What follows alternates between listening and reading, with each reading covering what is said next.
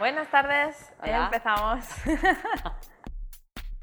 Dieta equilibrada, Salud, forma de vida, fruta fresca, sedentarismo, menú saludable, ansiedad, deporte, dieta mediterránea, kilómetro cero, legumbres, emociones. frutos secos. Equilíbrate. Soy Azais Martínez Y yo soy Inma Jipa. y nos vamos a tomar nuestro ratito de relax. Nuestra infusión viene con canela y limón. ¿Te quedas? ¿Te apuntas? Hola Zais, ¿qué tal? Buenas tardes, Inma, ¿qué tal? Bien, aquí estamos, eh, preparadas para hablar un ratito de nuestras cosas. De nuestro tema estrella. Este es, es el tema que más de lleno nos toca, yo creo. Sí, profesionalmente desde luego y a mí personalmente también, Mm. porque pues bueno, es el tema del comedor escolar.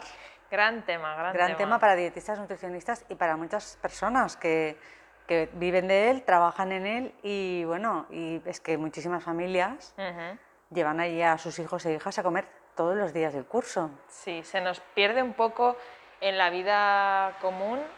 Yo creo que se nos pierde un poco la importancia de, de ese comedor y de ese espacio de educación alimentaria que hay para que los niños aprendan qué comer, cómo comer y qué es lo que implica comer. Claro. Que muchas veces está mal enfocado, pero ahora, ahora lo veremos con más Claro, por- exacto, porque aquí el tema es que niños y niñas aprenden lo que les enseñemos, de matemáticas, de lenguaje y de cualquier materia, de la vida y de todo. Entonces, si van al comedor escolar y tienen un menú adecuado y ejemplar y tal, pues van a, van a aprender a comer eso. Pero si el menú no es tan adecuado, pues van a aprender a comer lo otro. O sea, que, quiero decir que van a aprender lo que les enseñemos. Claro. Son esponjas y confían en las personas adultas. Para que les inculquemos pues, las cosas que necesitan saber en su vida. Y entre ellas, por supuesto, está cómo alimentarse. Entonces, vamos a hablar un poquito de, mm, más allá de, de cómo tiene que ser la comida, etcétera, vamos a hablar de todas aquellas personas que trabajan o influyen en el criterio del comedor escolar y desde nuestro punto de vista como dietistas nutricionistas, qué cosas vemos que se pueden mejorar o donde hay que poner el foco de atención para poder llevar la situación a una mejora. Eh, Normalmente es ya no solo en la comida, que por supuesto, sino en los hábitos dentro del comedor que les estamos inculcando a- al alumnado.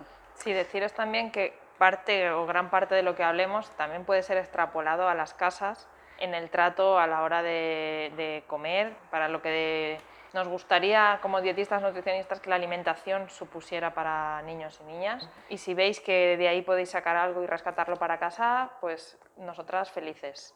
Exacto, porque al final es tratar el Es- tema de la alimentación exacto. con niños y niñas. Es el momento de comer en sí, en este caso en, en comedores escolares, porque es lo que más nos toca a nosotras, pero, pero es el momento de comer, da igual dónde.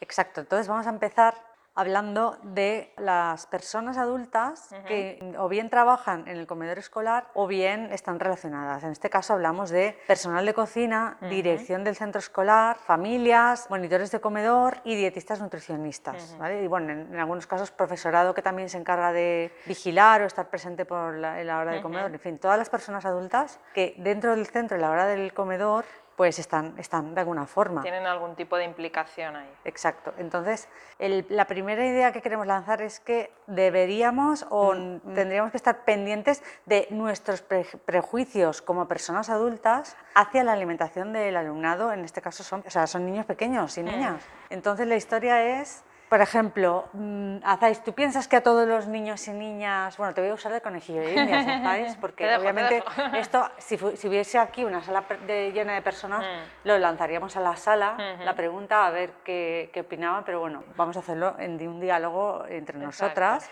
¿Y tú piensas que a todos los niños y niñas les gustan los mismos platos, o lo- la misma comida o los mismos ingredientes? Ay, por defecto, los nuggets de pollo, las hamburguesas, patatas fritas. Claro, eso es lo que pensamos que a todos los niños y niñas, por el hecho de ser niños y niñas, les gustan los macarrones con tomate, los nanas de pollo, Mm. etcétera. Pues esto no es así y nos lo han enseñado ellos precisamente, el alumnado de los comedores escolares y bueno, y seguramente en casas. A ver, esto por supuesto, como ha dicho Zais, se puede extrapolar a las casas y a las familias dentro y fuera del comedor. Pero nos vamos a refe- a referir, repito, todo el rato al comedor escolar porque es el tema que nos, que nos ocupa hoy. Entonces, hay niños y niñas que se comen los guisantes como si no, era- no hubiera un mañana, Sí, sí, pero sí. luego hay centros en los que no te dejan poner guisantes en el menú porque pues dicen que se los usan como balines y juegan con ellos y no se los comen. Y lo mismo con el pepino, O el brócoli, o el hervido, o... Efectivamente. Entonces, es un prejuicio de personas adultas el hecho de que cuando ves en un menú que ha hecho un dietista nutricionista que está equilibrado y que tiene un criterio nutricional válido, eh, le dices que quite ese mm, plato de coliflor con patata de primero porque no se lo van a comer. Mira, yo todavía he vivido un prejuicio mayor. Ya no es que no se lo vayan a comer los alumnos del centro, es que a mí me han llegado a quitar un plato porque la persona que recibía el menú no le gustaba ese plato. Efectivamente, efect- o sea, está, está la- la- el, el gusto o la preferencia alimentaria de una sola persona, está afectando a todo un colectivo de 500, 1000, 300 personas, los comensales que haya. Mm, Y les está Eh, condicionando su alimentación. Exacto, les está condicionando totalmente. Y no, y vamos, esto de- mm, tendríamos que controlarlo porque ¿cómo controlamos esto? Pues bueno, confiando en el criterio nutricional de la persona que ha hecho este menú. Sí. Obviamente sí que hay otros matices que no son nutricionales, que hay que trabajar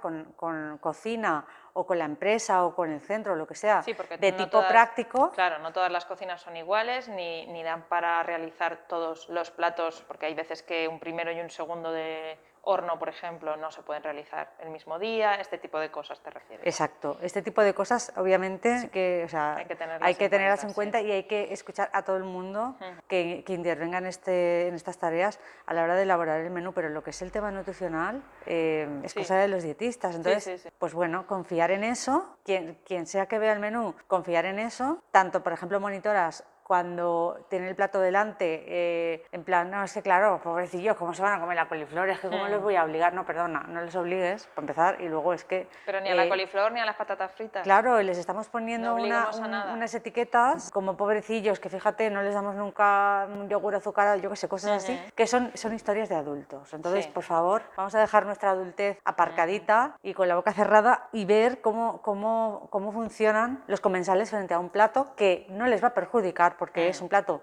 equilibrado, saludable. En la inmensa mayoría de, de veces me atrevo a decir que bien confeccionado. Mm. Entonces, bueno, pues eso, yo creo que la idea ha quedado clara, ¿no? Sí. Eh, dejar a un lado nuestros prejuicios de personas adultas aplicados a, a niños porque funcionan de otra forma. Porque realmente si no les decimos nada, ellos ya irán viendo su criterio y irá- irán comiendo lo que necesiten, irá- irán eligiendo lo que les guste y lo que no, como hacemos los adultos. Efectivamente. Hacemos igual. O sea, si a mí me ponen en un plato, pues no sé, te voy a decir, cebolla cruda, por ejemplo, pues yo me la apartaré, que no me gusta. Me comeré el brócoli, me comeré la berenjena, me comeré otras muchas verduras, pero esa no. Y tengo derecho, como adulta, a elegir. Y ellos tienen también el derecho a que no les guste algo. Puede pasar. O sea, es que Sí, no, y de- entra dentro de lo normal. Claro, pasa porque de hecho las personas adultas hoy día, que somos adultas y hay algún alimento que no nos gusta, también hemos sido niños y niñas. Claro, claro. Sí, sí. Y a lo mejor ya no nos gustaba entonces y no ha pasado nada. Hmm. Hemos crecido, hemos sido operativos en nuestra vida. Y hay cosas que a lo mejor luego de, de adultos sí que te gustan y no te gustaban de pequeño, pero hay cosas que no te gustan y no te gustan y no te las quieres comer.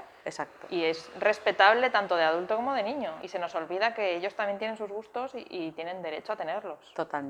El siguiente concepto sería respetar, bueno, ya hemos hablado del respeto, pero respetar a niños y niñas como si fuesen adultos, porque como si fuesen adultos re- nos referimos a que es que realmente son personas igual que las personas Mm, adultas. sí. Entonces, esto eh, parece una obviedad, pero al- en la práctica no se hace. No, Entonces, vamos a poner un ejemplo il- ilustrativo entre dos personas adultas, como somos Azáis y yo, de una situación que seguramente chocará, pero eh, en el caso de niños y niñas es, es el pan nuestro de cada día, no le choca a nadie. De hecho, hay veces que la dinámica es hacerlo. ¿Y por qué? ¿Pero por qué? Entonces, pues bueno, vamos a empezar nuestro teatrillo en el cual, pues bueno, estamos Azáis y yo hoy en una sesión de trabajo y hacemos nuestro descanso para, para almorzar, ¿no? Entonces, pues nada, vamos a descansar. Azáis, ¿qué te has traído para almorzar? Pues me he traído un poco de fruta con avena y leche. Muy bien, yo tengo también yogur con nueces y fresas. Qué bueno. Pues nada, eh, pasa el tiempo, estamos almorzando, pasan 15 minutos Uf, y yo es que ya no quiero más. Me voy a dejar la mitad, que me está llenando mucho.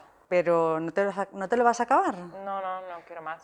Pero ¿cómo que no te lo vas a acabar? No, porque me está llenando mucho y, y prefiero, ya no tengo más hambre, prefiero dejarme. Eh, ¿dónde, va- ¿Dónde vas, Azais? No te levantes. Hasta que no te lo acabes, no te levantes de, de tu mesa. Pero es que no quiero más. No, no, es que si no te lo acabas, no te vas a casa y te quedas aquí en la oficina hasta que no te lo termine.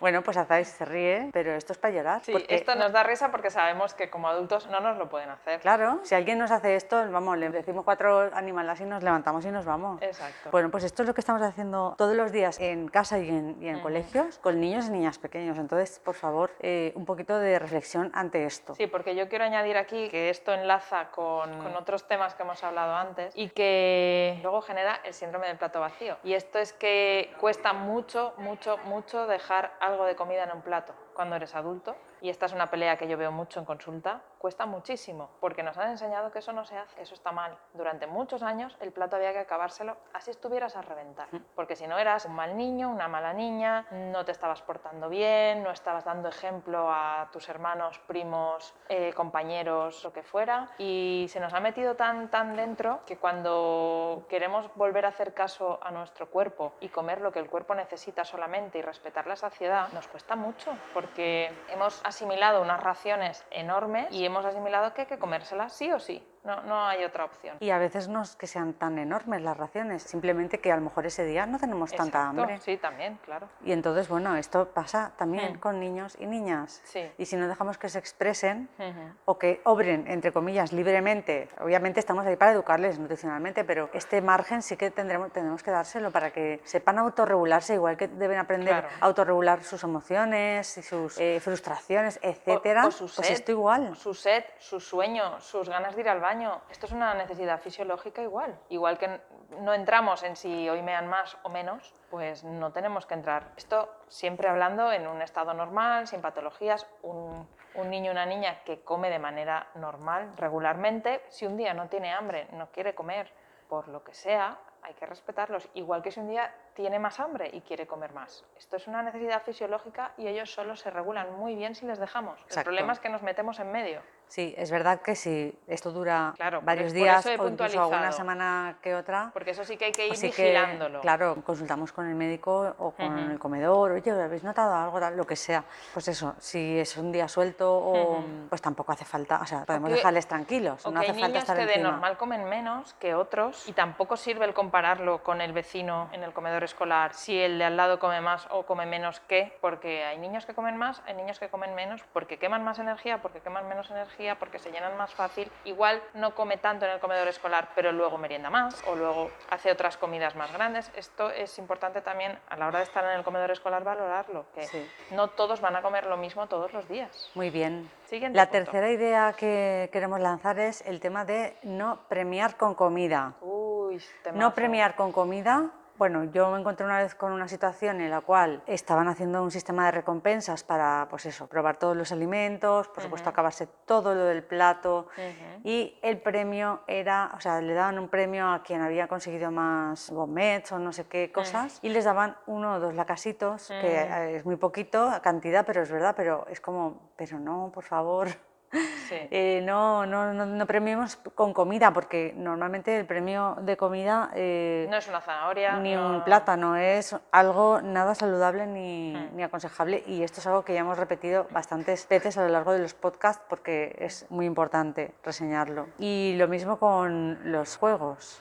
Sí, porque yo he visto también en comedores escolares pues que el que consiga acabárselo todo y acabárselo antes que nadie es el que luego va a ir el primero en la fila y va a ser el mejor del comedor en esta clase. Y, y le estás premiando, es un juego para ellos, pero están aprendiendo que lo bueno es comérselo todo y además rápido. Con lo cual no estamos haciendo caso a la saciedad, no estamos haciendo caso a la regulación, no estamos haciendo caso a la, a la digestión, que empieza al masticar, que empieza al comer despacio. No digo que tardemos tres horas comiendo, porque en el comedor escolar hay menos tiempo todavía, pero estamos incitando a no masticar, no alimentarnos de una forma consciente, y más allí que pues, es más difícil todavía, Mm.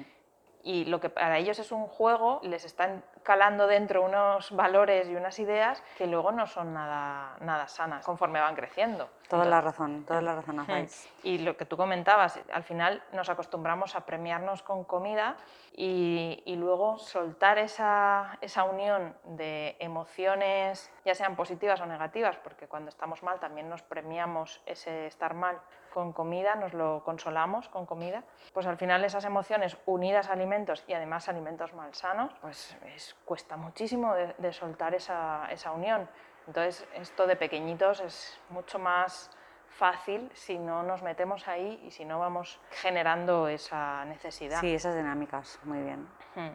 Perfecto. Vamos a abrir otro bloque. Hemos hablado de personas adultas que se implica- están implicadas en el comedor escolar. En concreto, vamos a hablar ahora de monitores de comedor escolar, que, bueno, una cosa fundamental que vemos que es importantísimo y es necesaria es la formación Sí. a las personas que trabajan de monitores de comedor escolar para, en el sentido de enseñarles cómo deben tratar al alumnado, a los comensales, pues como estábamos diciendo, pues no obligar, no premiar, lo que comentábamos de, vale, si no te terminas el primero, el segundo plato y, y hasta que no te termines la fruta, no puedes comer de otra vez, no puedes repetir de tal, eh, hasta que no, no sé qué, no te puedes comer el postre y si no comes, y si no te comes tal, el postre no sé cuánto, o sea, estas negociaciones eh, llegan a ser un poco extrañas. Sí que es verdad que la- existe la recomendación y la hacemos de si quieren repetir, Ujú. pues que repitan del primero o de la guarnición de verduras o de la ensalada, pero que no repitan del segundo plato que suele ser el más apetitoso a veces, en Sí. plan eh, carnes, pescados, incluso frituras, Mm. pizzas, eh, tortillas, porque bueno, tienen más cantidad de proteína y es donde más peligro hay de desequilibrar la dieta. Sí, y esto también, aparte de, de- de por eso, se hace porque normalmente los niños, la mayoría de veces, cuando quieren repetir, no es por hambre, es por gula, porque ese alimento les gusta, porque les entra por los ojos, porque cuando tú les dices, vale, puedes repetir, pero no de pizza, por ejemplo, de todo lo demás, lo que quieras, puedes repetir, pero pizza, ¿no? Pues ya no quieren. Entonces, tenemos comprobado que muchas veces no es por hambre, entonces, por evitar también tanto el comer por gula como por no desequilibrar tanto lo que vayan a comer, se hace este tipo de, de recomendaciones a los comedores. Exacto. Y nada, y es que es verdad que hoy por hoy no hay ninguna formación obligatoria más allá del carnet de manipulador de Mm. alimentos o el certificado para entrar a, a trabajar a un comedor escolar. No, por eso creo que sería bueno lo que tú comentabas, Sí. algún tipo de formación, tanto por parte de las empresas que llevan esos Sí. monitores o por parte de los centros, que ya es indiferente, pero sí que existiera ese tipo de formación porque a la hora de tratar con niños que no quieren comer o que quieren comer mucho o que saber un poco Claro, por que dónde tienen, tirar. tienen que saber qué pautas eh, son Claro, adecuadas y cuáles no. Y no, nadie nace sabiendo eso. Sí, o sea, si no lo estudias, si no lo aprendes, ¿cómo vas a saber qué es lo mejor para un niño? Que realmente no, no hay evidencia de que una cosa funcione mejor que otra. Lo que sí que hay evidencia es que obligar no funciona y es contraproducente. Exacto. Castigar lo mismo, eh, reñir lo mismo, bueno, todo esto. Entonces, Sí, por porque- eso todo esto sí que específicamente no hay que hacerlo. Claro, todo lo demás, pues ya allá más o menos el, el ambiente, el centro o la persona. Pero esto sí que, lo que tú dices, el- lo que no, sí que hay que tenerlo muy en cuenta porque luego genera un mal entorno alrededor de la alimentación y, esto puede conllevar muchos problemas después asociados a trastornos y mucha aversión a la comida y bueno, muchos problemas serios realmente después. Entonces, esto sí que, sí que es importantísimo y debería tenerse en cuenta en, todos los centros o empresas que llevaran algún tipo de comedor. Muy bien. Pasamos a otro grupo de personas que trabajan en comedor escolar, que son cocineras y cocineros. Súper importante, la pieza fundamental. Y bueno, aquí lanzamos dos ideas. La primera es, si el comedor escolar fuera un restaurante, Ujú. ¿presentarías los platos así, como se sirven actualmente?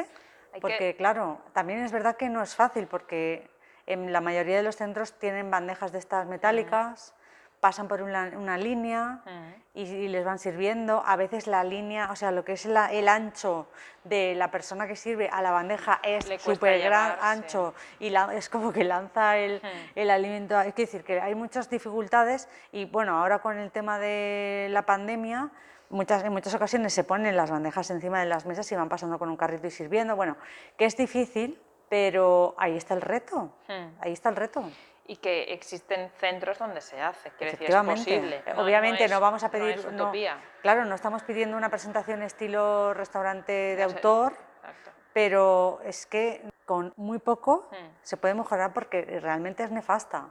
En general, la presentación. Es que hay muchos sitios en los que parece rancho, o sea, más que comida. Parece el rancho típico este que te tiran ahí con el cucharón, que hmm. todo es igual y simplemente a veces son pequeños cambios que hacen la diferencia para que todos los purés no sean marrones o para que todo no tenga la misma pinta al final, aunque sepa diferente, pero que les guste también a ellos un poco. O sea, visualmente nos tiene que gustar. Sí, tiene que entrar por los ojos. Les pasa como a nosotros. Totalmente. Y mm. la segunda idea es el punto de cocción, mm. las cocciones de los platos, en concreto de las verduras. Porque aquí pasa una cosa. Yo me he encontrado con situaciones en las que, bueno, como no se come las verduras, mm. pues ¿para qué nos lo vamos a currar? ¿Para qué vamos a hacerlo y perder más tiempo? Las hacemos ahí de cualquier manera. Verdura congelada, que abro una mm. bolsa, la echo ahí al horno del vapor. Para, cumplir el, para el clic, digamos. Claro, para, porque como en el menú pone que tiene que llevar guarnición de, de verdura, le echo una bolsa de menestra mm. ahí, hervida y rota y mm, a lo mejor la salteo un poco, pero está toda como pasada. Bueno,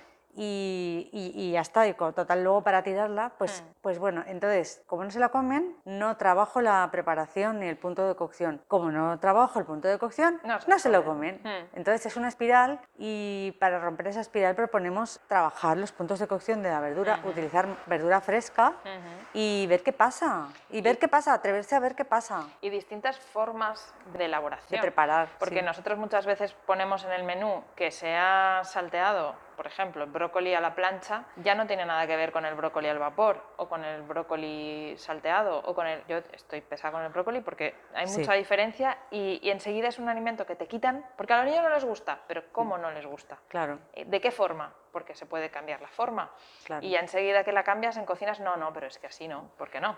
Exacto, exacto. Si se hacen otros alimentos así, porque eso no se puede hacer así. Entonces, ni siquiera te dan la opción, o, ni a nosotras, ni a los comensales de probar ese alimento de otra forma. Directamente no les gusta, ya lo han decidido ellos, lo han decidido en el centro o en cocina o donde sea. Entonces, el probar, llegar a, un punto de cocción de la verdura que esté apetitoso y que además se puede variar, se puede especiar, se puede adobar, se puede... No sé, hay mil formas de preparar las verduras y siempre vamos a sota caballo rey. Sí. Salteada, hervida y en puré. Sí, sí. Que a ver, que somos conscientes de que hay un montón de dificultades también en las cocinas de gestión de personal, de mm, falta de tiempo, de o sea, falta de tiempo tanto para cocinar como para eh, preparar verduras mm. frescas. Somos conscientes. Por eso esto es un reto. Es un reto para mejorar nuestros menús y la adherencia a nuestras preparaciones por parte de los comensales. Y es un reto no solo para cocineros y cocineras, sino también para las personas que llevan esas cocinas. Quiero decir que si hace falta implementar de otra forma, eh, gestionar de otra forma ese personal, aumentar por una parte si hace falta para la preparación. Y es que si, si invertimos en eso, lo veremos recompensado después. Claro, y también dietistas nutricionistas tienen doble tarea que se me ocurra a mí ahora. Hmm. Una es la elaboración de los menús, en qué combinaciones de platos hacemos, porque a lo mejor con una combinación de plato, que aunque sea muy apetitosa y rica, si la hacemos el mismo día no da tiempo a preparar mejor esas verduras, pues a lo mejor podemos cambiar algunos platos de día para que esas combinaciones de menús diarios sean fáciles o dejen tiempo suficiente al personal de cocina para preparar como estamos diciendo los alimentos. Y por otro lado, que animen a los equipos de cocina, a las dietistas nutricionistas, a probar cosas nuevas, poco a poco, paso a paso. No hace falta hacer un menú nuevo ahí, todo nuevo, tal. Ir metiendo platos, ir probando aceptaciones y poquito a poco igual vamos implementando platos en el menú, platos nuevos que antes sería impensable eh, que los fueran a aceptar y ahora los aceptan. O sea, es, es ir poquito a poco haciendo pruebas y trabajando codo con codo con cocina para sugerir ideas, para sugerir preparaciones y luego para evaluar aceptaciones. Sí, es que hay veces que las propias cocinas se sorprenden de que sus comensales acaben comiendo eh, no sé, esta verdura en concreto o este plato que yo jamás pensé que esto se lo fueran a comer y se sorprenden y, ah, pues es que a este ahora es, es, de los que de sus favoritos, esto no lo puedes quitar, que muchas veces es luego llega al punto contrario, ¿no? Que, que ya no es que no lo pongas, es que no lo quites. Exacto, exacto. Muy bien. Pasamos a otro grupo importantísimo de personas adultas implicadas en comedor escolar, que son las familias. Mm, gran sí. punto y gran colectivo Hmm. importantísimo que no sabemos cómo llegar a ellas, a las familias, porque hay de todo, de todo Sí. tipo. Hay familias súper implicadas que Hmm. siempre vienen a todas las actividades que proponemos, que apoyan todas las medidas de mejora nutricional y alimentaria Hmm. de los menús escolares. Sin embargo, hay otra, otra parte que creo que yo diría que es hasta más cantidad, la, creo- la mayoría que es la mayoría. que sí. no se implican y que además lo único que les interesa es que se coman lo que hay en el menú cada Mm. día y ya está, y que no haya problemas. Y yo ya en mi casa les daré lo que no moleste. También. Yo de esas También. he tenido, ¿no? De terminar charlas después de explicar cómo haces el menú, en qué te preocupas, en cómo se tiene que complementar luego en casa, tal, y que te digan, bueno, pero yo le puedo llevar el bollicao para merendar. Sí. Pues, Exacto. Sí, pero has oído todo lo que te he dicho. pues Así es. Entonces, lo que estamos diciendo es, por favor, familias, pensad que un menú escolar equilibrado y saludable es una inversión en futuro, en, el fut- en la salud futura de vuestros hijos e hijas. Entonces pedimos que colaboren apoyando el menú que hay en el comedor escolar, siempre que sea saludable. Y si no lo es, que, que lo pidan, que sea mejore. saludable, o sea, apoyar un menú saludable en el comedor escolar, tanto si lo hay como si no lo hay. Y por otro lado, pues que también se sigan esas pautas en casa. Sí, porque al final en el comedor comen una vez de todo el día. Y parece que como, ah, ya en el comedor has comido legumbres, ya en el comedor has comido pescado, o ya en el comedor has comido X, lo que sea, ya no hace falta. Ya en casa puede ser todo precocinado, ya en casa puede ser todo... para que no me dé dolor de cabeza y se lo coma rápido y tranquilo y sin molestar. Y la educación nutricional y alimentaria es en todos los ámbitos y en todas las comidas, no solo a mediodía en el comedor escolar y ya está. Claro, y al final niños y niñas lo que hacen es imitar los referentes adultos, que, Que es lo tengan, que hacen. sí. Y si son padre, madre, tío, tía, abuelo, abuela, quien sea, que, Mm. que sean sus referentes adultos, lo van a imitar. Mm. Y eso es lo que se va a quedar. Sí. Vale, Ya, podemos decir misa en el comedor escolar, pero Mm. es lo que, va- lo que se hace en casa es lo que van a imitar. Entonces, Sí.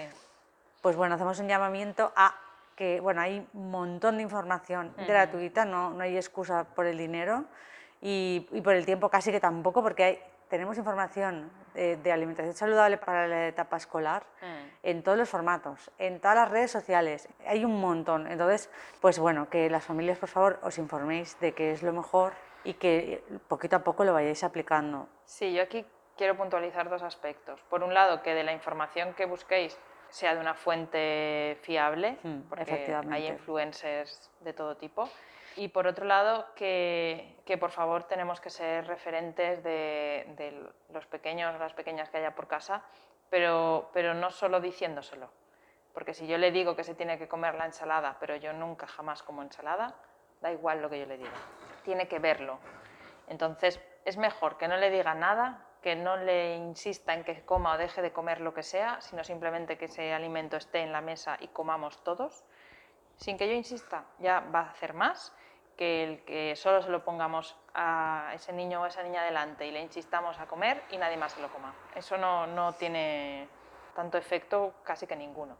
Al revés, generalmente lo que, lo que acaba sucediendo es que, que se genera una aversión por ese alimento. Entonces, por favor, el, el referente viene no solo en decírselo, sino en, en hacerlo todo. Dar ejemplo. En dar ejemplo, exacto. Muy bien. Por último, hablamos de dietistas nutricionistas en comedor escolar. Vamos a ver, compañeras y compañeros, os invitamos a que establezcáis vuestros mínimos por bajo de los cuales no vais a permitir cambios en un menú que hayáis hecho. Sí. ¿vale? Voy a explicarme de nuevo Exacto, porque no sé si a me he explicado bien. Imaginaos que hacéis un menú equilibrado con todas las normativas de, cada, de la comunidad donde estéis, tal, está todo bien, pero bueno, pues la empresa empieza a poner pegas, la empresa, el centro, las familias o quien, quien sea, pues empiezan a poner pegas y os empiezan a pedir cambios en esos menús, Ujú. pues o menos verdura, menos pescado, es que este pescado no, es que este otro no, empiezan a poner pegas y claro, pues obviamente hay cosas que tenemos que cambiar, porque aunque no queramos ni nos guste, pues hay que hacerlo, pues os invitamos a que os pongáis unos límites eh, que, no que no vais a rebasar, por ejemplo.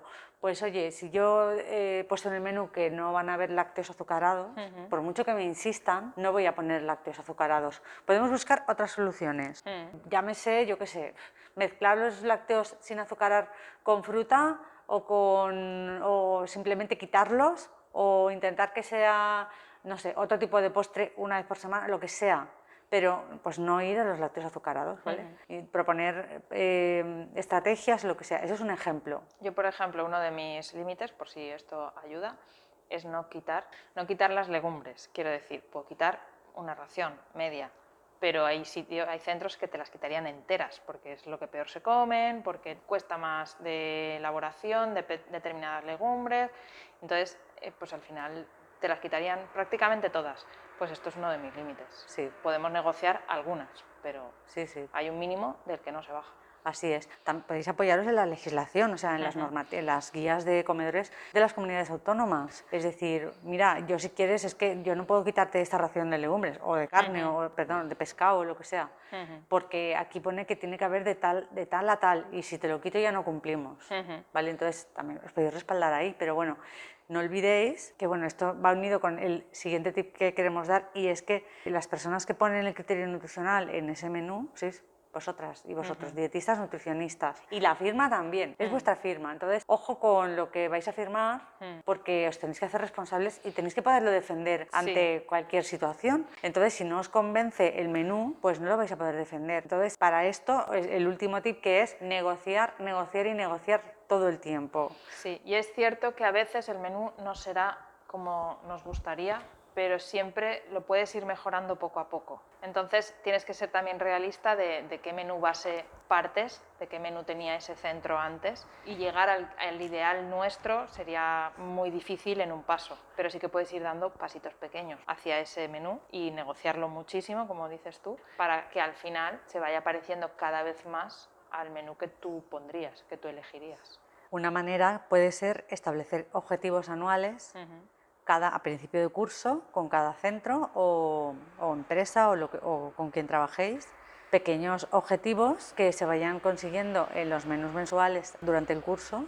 y al final del curso evaluar esos objetivos y para el curso siguiente plantear otros. Claro. ¿Vale? Un ejemplo. Siempre es ir mejorándolo poco a poco.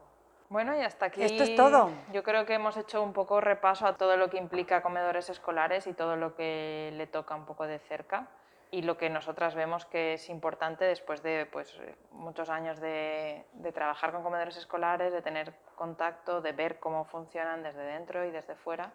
Y, y, yo creo que hemos tocado todas las ramas posibles. Bueno, pues se nos pueden olvidar cosas, pero para ello pues tenemos a vosotras y vosotros que si veis que se nos ha olvidado algo o queréis que tratemos alguna cosa más, os invitamos a que nos lo comuniquéis o bien eh, por redes sociales donde nos encontraréis, Azais Martínez e Imagirba Rolling Food. Y, o si no, también podéis dejarnos comentarios aquí en, en, la caja de comentarios de, del podcast. Y nada, estaremos atentas a vuestras sugerencias y, cualquier duda, y abiertas a cualquier tipo de propuesta. Exacto. Y hasta aquí nuestro ratito de canela con limón. Muy bien. siguiente, un poquito más. Perfecto, muy bien, adiós. Bye. Bye.